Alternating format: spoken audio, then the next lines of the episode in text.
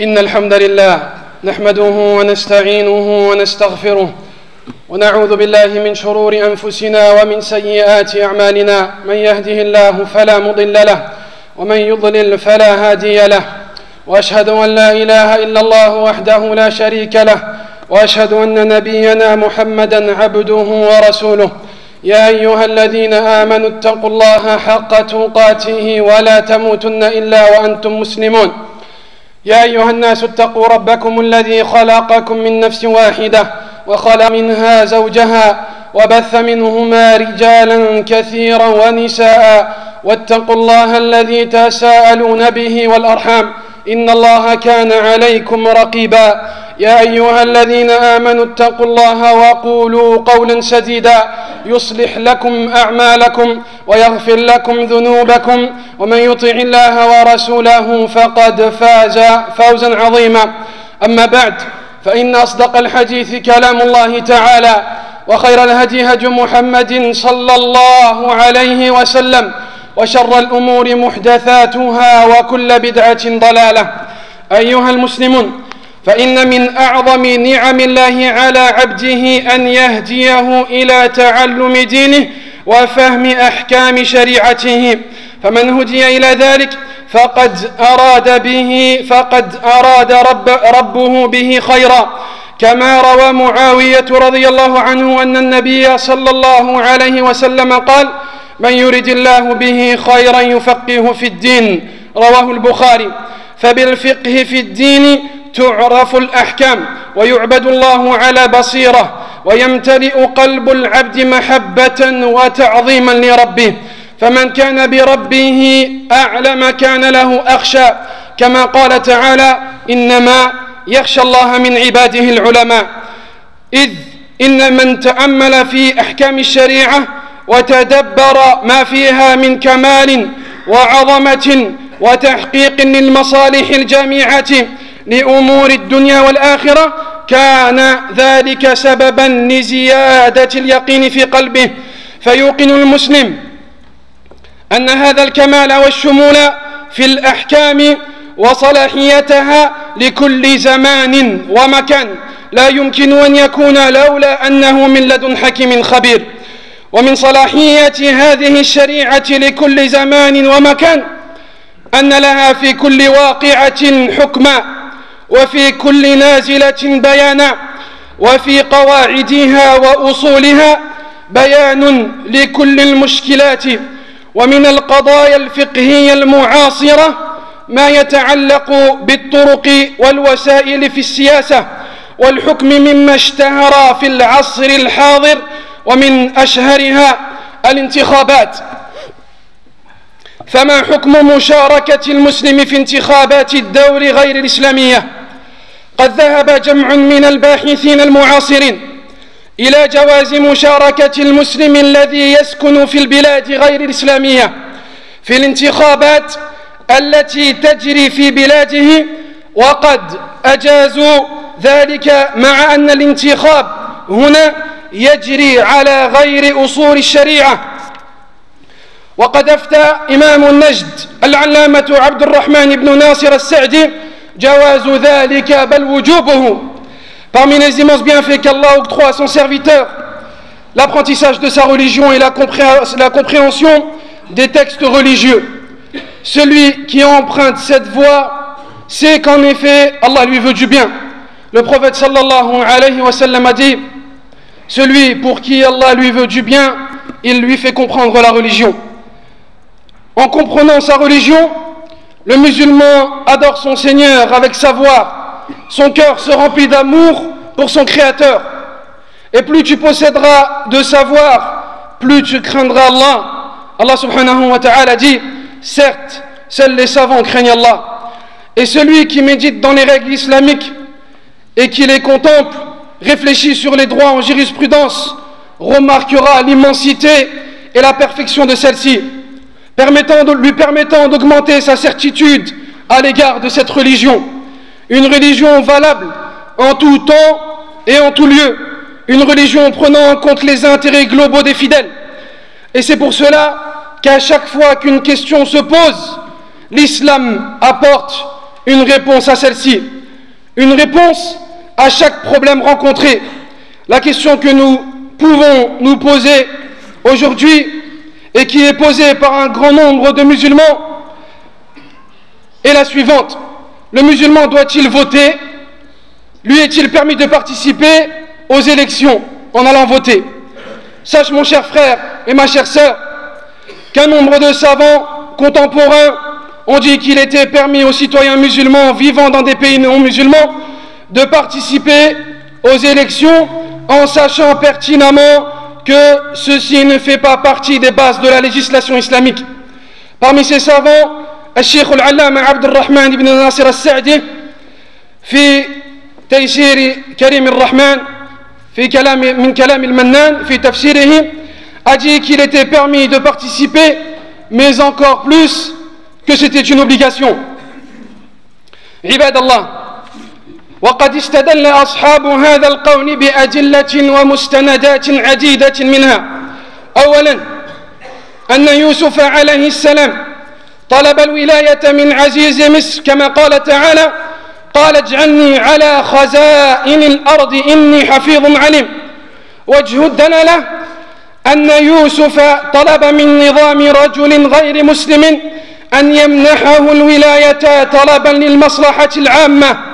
فيكون يوسف عليه الصلاة والسلام قد شارك في حكم ذلك الرجل وهذا دليل على جواز المشاركة الصالحة ولو كانت في حكم غير المسلمين.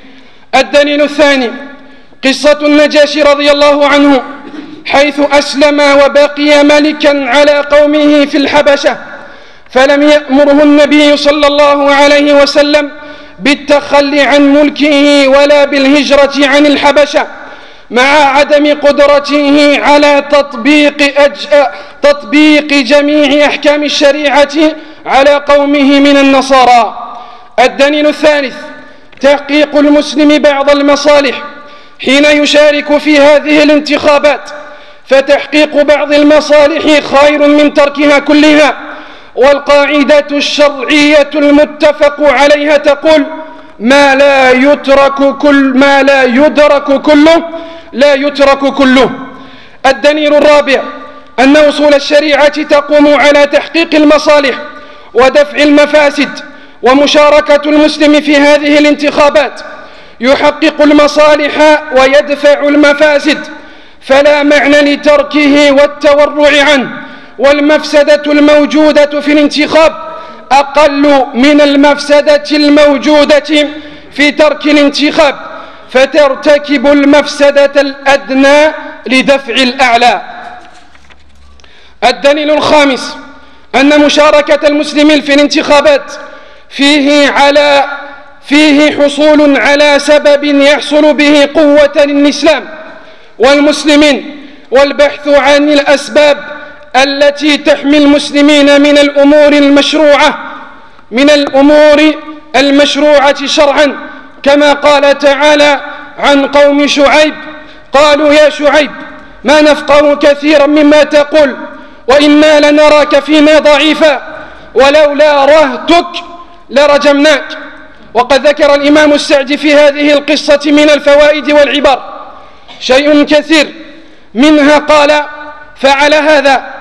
لو سعى المسلمون الذين تحت ولاية غير المسلمين وعملوا على جعل الولاية جمهورية يتمكن فيها الأفراد والشعوب من حقوقهم الدينية والدنيوية لكان أولى من استسلال من استسلاس من استسلامهم لدولة تقضي على حقوقهم الدينية والدنيوية. وهذا حالتنا في بلدنا هذا. Serviteurs d'Allah, les gens qui apportent cet argument se sont appuyés sur de nombreuses preuves. Parmi celles-ci, la première, le prophète, le Yusuf salam, avait demandé le pouvoir à Aziz d'Égypte. Al-Aziz d'Égypte, tel que l'a dit Allah dans le Coran, et Joseph dit Assigne-moi les dépôts du territoire, je suis un bon gardien et connaisseur. La preuve ici étant que Yusuf a demandé l'autorité à un homme non musulman pour l'intérêt général. Il a donc aussi participé au gouvernement de cet homme. Et cela est la preuve sur le fait qu'il est permis de participer dans le bien, même si ce, même si ce devait être dans un gouvernement non musulman. La deuxième preuve, l'histoire de Najashi. Après sa conversion à l'islam, il resta roi en Abyssinie. Le prophète ne lui ordonna, pas de délaisser le trône et ni de quitter l'Abyssinie, sachant qu'il ne pourrait mettre en application toutes les règles religieuses sur son peuple chrétien. La troisième des la réalisation de bonnes choses dès lors que le musulman participe à ces élections.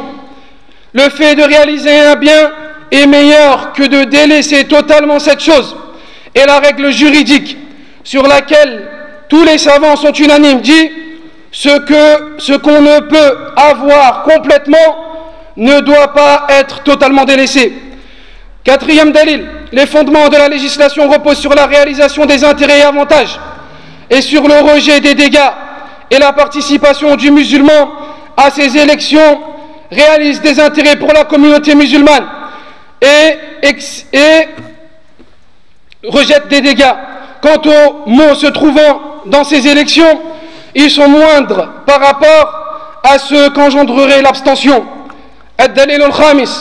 Le fait que le musulman, cinquième preuve, participe à ces élections est une cause de force pour l'islam et les musulmans. Allah dit au sujet du peuple de Shu'aib, il dit, oh Shu'aib, nous comprenons pas grand-chose à ce que tu dis, et vraiment, nous te considérons comme un faible parmi nous. Si ce n'est ton clan, nous t'aurions certainement lapidé. L'imam Sa'di, a dit que nous pouvions tirer de cette histoire de nombreuses leçons. Parmi elles, il a déclaré sur cela, si les musulmans vivant sous l'autorité de non-musulmans s'efforçaient à mettre en place un groupe permettant aux individus et au peuple de faire valoir leurs droits religieux et civils, cela serait certes meilleur que de se soumettre à un État qui décide de leurs droits religieux et leurs droits civils. Et notre situation aujourd'hui, dans notre pays, c'est exactement celle-ci. Notre religion est un instrument électoraliste. On se sert de nous comme bouc émissaire. En 2004, l'interdiction du port du voile à l'école, l'interdiction du niqab, plus tard, le projet de l'interdiction du voile dans les crèches, une montée grandissante de l'islamophobie. Tout cela parce que nous sommes faibles. Tout cela parce que nous sommes faibles. Il n'y a personne en face. La communauté musulmane possède en France le taux d'absentéisme le plus élevé. Il ne faut pas s'étonner après qu'il euh, s'amuse de cette façon avec nous. Si nous voulons relever la tête, se faire respecter et faire valoir nos droits, nous sommes dans l'obligation d'aller voter. C'est ainsi que fonctionne ce pays. Si on veut se faire respecter, il faut aller aux urnes. C'est cette règle qu'ils ont. Donc les musulmans, aujourd'hui, comme je vous l'ai dit, le taux d'absentéisme est, faible, est le plus bas. Donc c'est pour cela après qu'il ne faut pas qu'on s'étonne que lorsqu'ils veulent cacher les problèmes économiques ou sociaux du pays, ils utilisent l'islam, ils parlent du halal, ils parlent du voile, et personne est en face pour leur répondre. Donc, je voulais répondre aussi à une question qu'on me pose souvent. Qui voter On n'est pas là pour donner des directives électorales. Simplement, on a une règle dans notre religion qui dit que si deux choses nuisibles se rejoignent, il faut choisir la moins pire. إذا تعارض مفسدتان قدم الأدنى أو قدمت الأدنى على الأعلى هذه قاعدة فقهية Donc, je vous appelle, pour ceux qui sont déjà inscrits, à aller voter à chaque fois qu'il y a des élections. Même si tu votes blanc, va voter.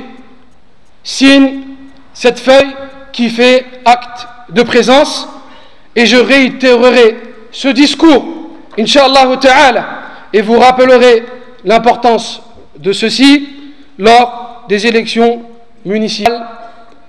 بارك الله لي ولكم في القرآن والسنة ونفعني وإياكم مما فيهما من الآيات والحكمة أقول ما تسمعون وأستغفر الله لي ولكم ولسائر المسلمين من كل ذنب وخطيئة فاستغفروه إنه كان غفارا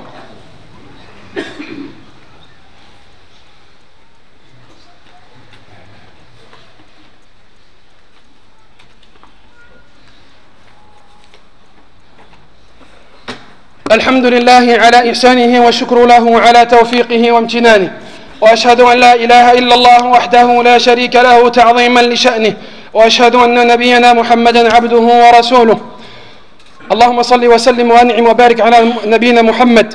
أما بعد فإن مجلس المجمع الفقه الإسلامي في دورته التاسعة التاسعة عشرة المنعقدة بمقر رابطة العالم الإسلامي بمكة المكرمة في الفترة 1428 التي يوافق عام 2007 قد نظر في موضوع مشاركة المسلم في الانتخابات مع غير المسلمين في البلاد غير الإسلامية. ورئيسهم مفتي المملكة العربية السعودية عبد العزيز آل الشيخ حفظه الله.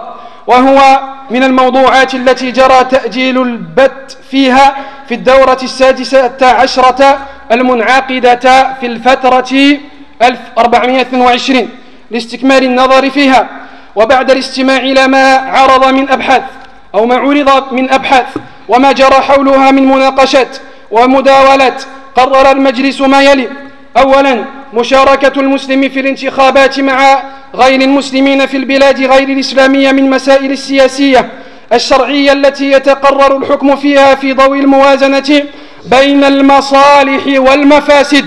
والفتوى فيها تختلف باختلاف الأزمنة والأمكنة والأحوال.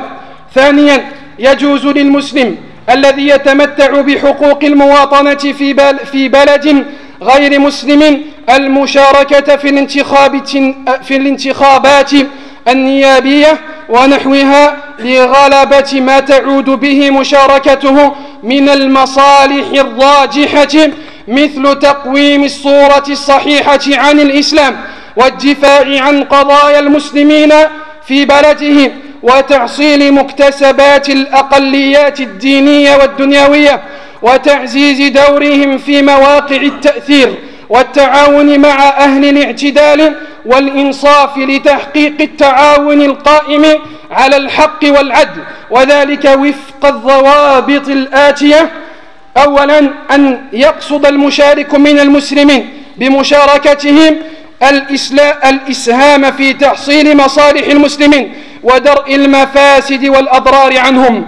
ثانيا أن يغلب على ظن المشاركين من المسلمين أن مشاركتهم تفضي أو تفضي إلى آثار إيجابية تعود بالفائدة على المسلمين في هذه البلاد من تعزير مركزهم وإيصال مطالبهم إلى أصحاب القرار ومدير دفة الحكم والحفاظ على مصالحهم الدينية والدنيوية وأخيرا ألا يترتب على مشاركة المسلم في هذه الانتخابات ما يؤدي إلى تفريطه في دينهم La participation du musulman aux élections aux côtés de non-musulmans par Al-Rabit al-Alam al-Islami qui est l'académie islamique de la Ligue islamique mondiale louange Allah dont son président est le mufti actuel de, de, du royaume d'Arabie Saoudite ils disent louange Allah bénédiction et salut soit sur, le, soit sur le prophète sur sa famille et sur ses compagnons cela dit le conseil de l'Académie islamique dans sa 19e session tenue au siège de la Ligue islamique mondiale de la Mecque du 22 au 27 Shawwal